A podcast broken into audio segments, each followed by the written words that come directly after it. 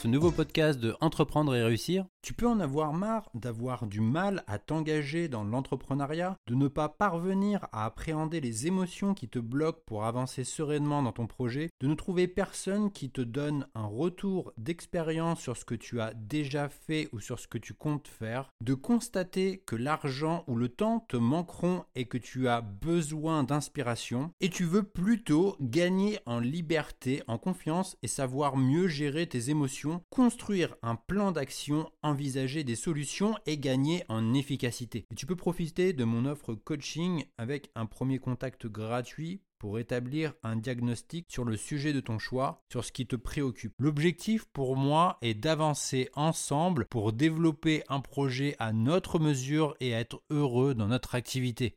Tu retrouveras toutes les informations disponibles sur la page Mon offre coaching disponible sur mon site entreprendre-et-réussir.co. Savoir entreprendre dans le désordre et en tirer parti.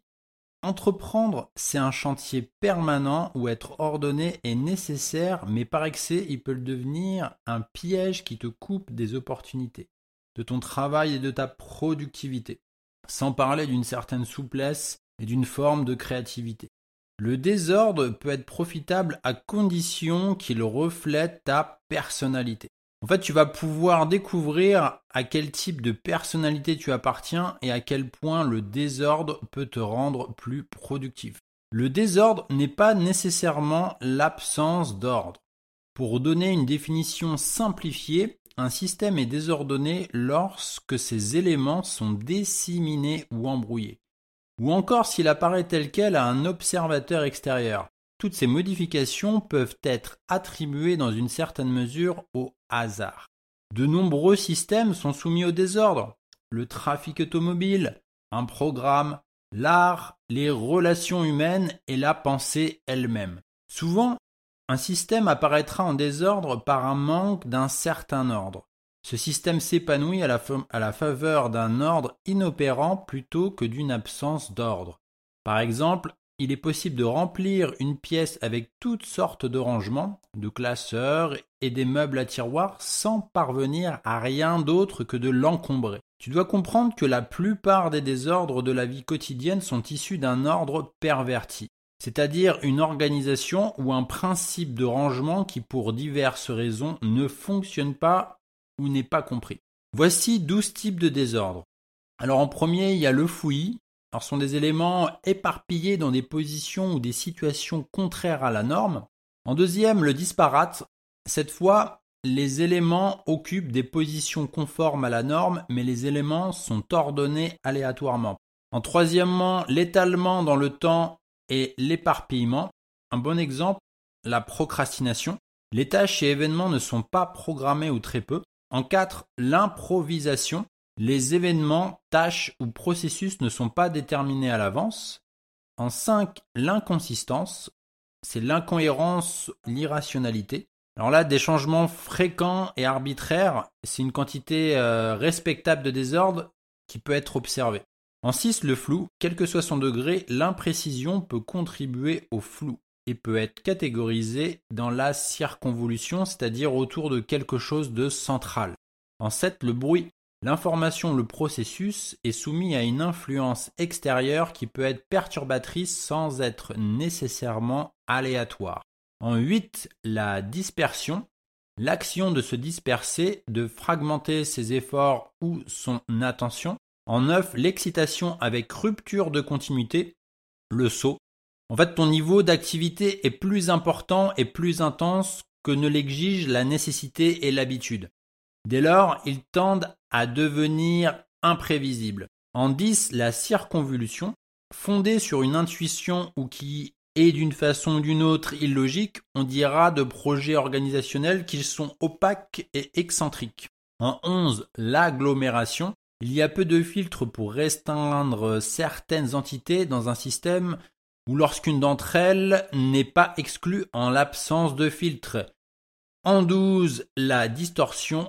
Alors là, un composant qui n'est pas dans son état ordinaire ou qui est faussé, distendu, tordu, mal aligné, délabré. En fait, je ne sais pas si vous voyez la pochette de l'album Dark Side in the Moon de, des Pink Floyd, Mais en fait, c'est la représentation de la dispersion en mécanique ondulatoire. C'est un, bon exemple d'ordre dans le désordre. Alors, à l'inverse, dans l'ordre, vous avez les 11 mots suivants. Alors, en premier, il y a le rangement. En second, l'homogénéité. En trois, la composition. En quatre, la cohérence. En cinq, l'isolation. En six, la catégorisation. En sept, la mise au point, netteté. En huit, la clarification. En neuf, le calme. En dix, la conservation et en 11 la purge qui équivaut à l'élimination. Alors, est-ce que tu te reconnais dans l'une de ces catégories en lien avec le désordre ou l'ordre? Voici 13 types de personnalités associées à une forme d'ordre ou de désordre. Alors en premier, on a le terroriste du désordre. Pour assouvir ta satisfaction et ton propre avantage, tu recherches à perturber ton environnement. En deux, le terroriste de l'ordre, pour assouvir ta satisfaction et ton propre avantage, là tu empoisonnes la vie des autres. En 3, le faux minutieux. Alors là, pour cacher l'ordre, tu cultives le désordre. En 4, le faux brouillon. Pour cacher le désordre, tu cultives l'ordre. En 5, le pervers amateur de désordre. Tu aimes le désordre pour le désordre. En 6, le pervers amateur d'ordre. Là, tu, tu aimes l'ordre pour l'ordre. En 7, celui qui remet au lendemain toute réalisation, tu ne cesses de réorganiser et de repenser à chaque fois. En 8, l'expert du désordre, tu tires du désordre des potentialités toujours plus surprenantes. En 9, le tartuffe de l'ordre, tu n'as de cesse de montrer que tu as atteint un niveau supérieur d'ordre. En 10, le tartarin de l'ordre, tu attribues à ton génie de l'organisation des réussites qui sont largement dues au hasard. En 11, l'éternelle victime du désordre, tu te considères comme un génie de l'organisation et tu attribues les échecs à des causes extérieures ou au hasard. En 12, l'intégriste de l'ordre, là ta conception de l'ordre est toujours la meilleure. Et le 13, le messie, tu prophétises l'ordre. Maintenant, l'ordre et l'organisation se payent parfois au prix fort. Dès l'enfance, nous sommes confrontés à devoir rentrer dans le moule de l'ordre et de l'organisation. Et rappelle-toi, lorsque tes parents rentraient de leur activité professionnelle, parfois fatigués, ils pouvaient rapidement s'agacer devant ton incapacité à adopter des comportements prévisibles. En consacrant tout ton temps à l'organisation, tu n'en auras plus pour travailler. Néanmoins, si tu refuses à l'organisation la moindre attention, tu risques de te rendre compte que les opportunités de travail viendront à manquer. Et pour le classement des papiers, il te faut les sortir, les reposer sur ton bureau pour pouvoir travailler. Plus tard, tu devras les reclasser. Imagine tout le temps que tu passes chaque jour à classer et à récupérer tes papiers. Tout dépend de la complexité du volume et du type de documents qui te sont adressés, mais tu peux considérer que c'est autant de temps en moins pour t'acquitter de ton réel travail. Dans le monde de l'entreprise, de nombreuses études ont démontré la valeur de la planification stratégique c'est-à-dire leur bon fonctionnement, mais une ombre subsiste. Suite à l'analyse de ces études, il s'est avéré qu'elles étaient essentiellement menées sur la base d'entretiens avec des cadres supérieurs afin de vérifier l'intérêt qu'ils portaient à la planification stratégique. Et en fait, tu l'auras deviné, les planificateurs ont tendance à penser que leur activité est utile. Il s'est avéré que les entreprises recourant systématiquement à la planification stratégique ne réussissent pas mieux en moyenne que celles qui y consacrent moins d'efforts. La planification à long terme peut enfermer l'entreprise dans des stratégies erronées, concentrant toutes les énergies sur des occasions qui ne se matérialiseront jamais, tandis que les véritables opportunités seront ignorées. En fait, dans l'organisation d'une entreprise, alléger, répartir ou mettre en réseau ne rend pas forcément un système plus compliqué, moins organisé ou plus désordonné.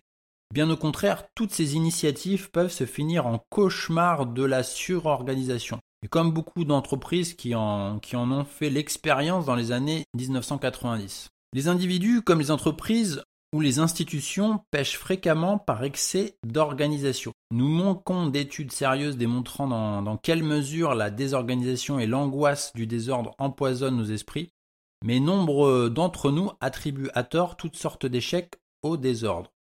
Et vous pouvez vous poser la question suivante.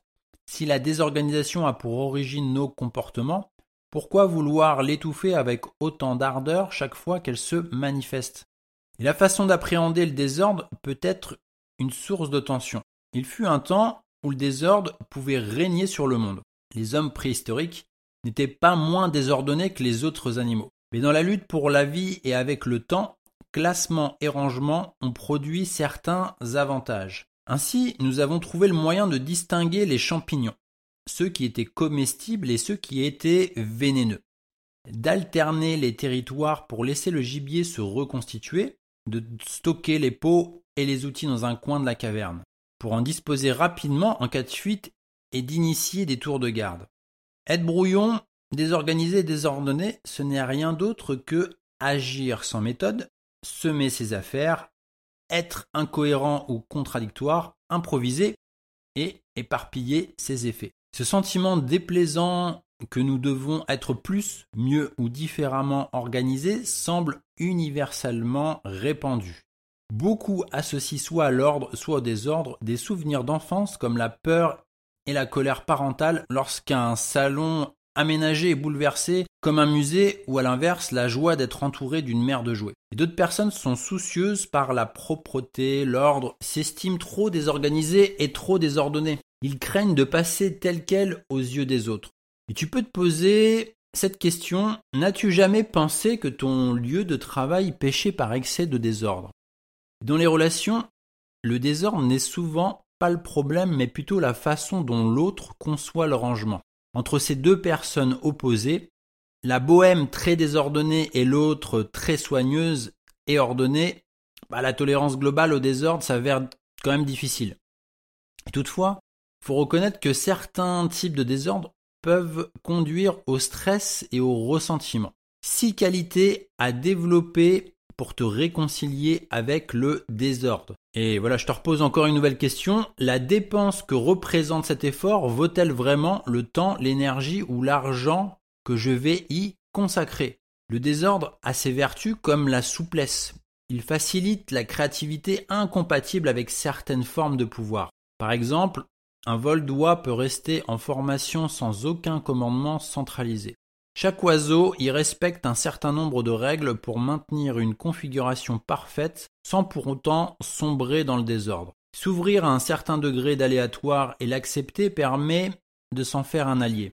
En fait, il va t'offrir six avantages. En un, la flexibilité. En deux, des capacités de complétude, c'est-à-dire d'achèvement des tâches. En trois, des capacités de résonance, c'est-à-dire une relation féconde avec une pratique impliquant une confiance sur son efficacité. En 4, l'invention. En 5, l'efficacité. Et en 6, la solidité. Et un autre exemple de désordre, c'est Einstein et son bureau à Princeton euh, dans le New Jersey. D'après toutes les photos et les témoignages, son bureau était dans le plus extraordinaire des désordres, et pourtant il est connu mondialement pour son travail hors du commun, un parrain du désordre utile. Et nul besoin d'être un génie pour saisir qu'il n'est pas insensé de ne pas ranger son bureau, car il en coûte d'en maintenir l'ordre. Un bureau en désordre peut constituer un système efficace d'accès et de hiérarchisation de documents. À toi de mettre en œuvre des stratégies pour garder à portée de main le travail dont tu as besoin. Et l'une des caractéristiques du bureau en désordre est qu'il reflète la personnalité. Les pensées sont comme tout individu ambigu, variable et imprévisible. Elles naissent et meurent dans le désordre. En reconnaissant les bénéfices de ton propre désordre, tu pourras diminuer ton stress. Tu pourras toujours augmenter ton niveau de désordre du moment que la tâche est faite correctement. Professeur à l'Université de Californie à Los Angeles et auteur reconnu, Jared Diamond s'est demandé si le développement de l'agriculture représentait un progrès. Dans un de ses ouvrages, il a fait observer que, les chasseurs-cueilleurs menaient une vie agréable en ne travaillant que 15 heures par semaine environ et à passer le reste du temps à se détendre et à dormir. On dira qu'il faudra un patron fort pour diriger une entreprise organisée, tandis qu'un patron faible ira s'égarer sur la voie de la désorganisation et du désordre. Cependant, le désordre peut s'avérer parfois profitable. Fondé rarement sur la faiblesse, certains patrons savent cultiver un désordre très productif. Chaque entrepreneur peut trouver son style de désordre qui lui est propre. Il sera efficace, fructueux et unique en son genre. Son désordre sera souple et peut se manifester sous toutes les formes, imaginables et dans presque toutes les entreprises. Ton talent d'entrepreneur te servira à tirer parti de cette diversité. Ce que je voudrais que tu retiennes, c'est que entreprendre, c'est un chantier permanent où il faut trouver son équilibre entre l'ordre et le désordre. Consacrer tout son temps à l'organisation, c'est autant de temps perdu à ne pas faire ses tâches les plus importantes. Une planification à trop long terme peut donner des erreurs de stratégie. Le désordre présente des vertus comme la souplesse et la créativité. Et enfin, un désordre mesuré peut diminuer ton niveau de stress, te rendre productif et profitable. Et toi, quel exemple de désordre tu apprécies? Je te propose de recevoir mon guide gratuit et offert 7 clés d'un business de coaching qui libère tout votre potentiel et qui cartonne. Tout ce que tu as à faire, c'est de le télécharger depuis mon site où tu trouveras le lien en description. Ou alors, tu peux te rendre à cette adresse sur entreprendre-et-réussir.co.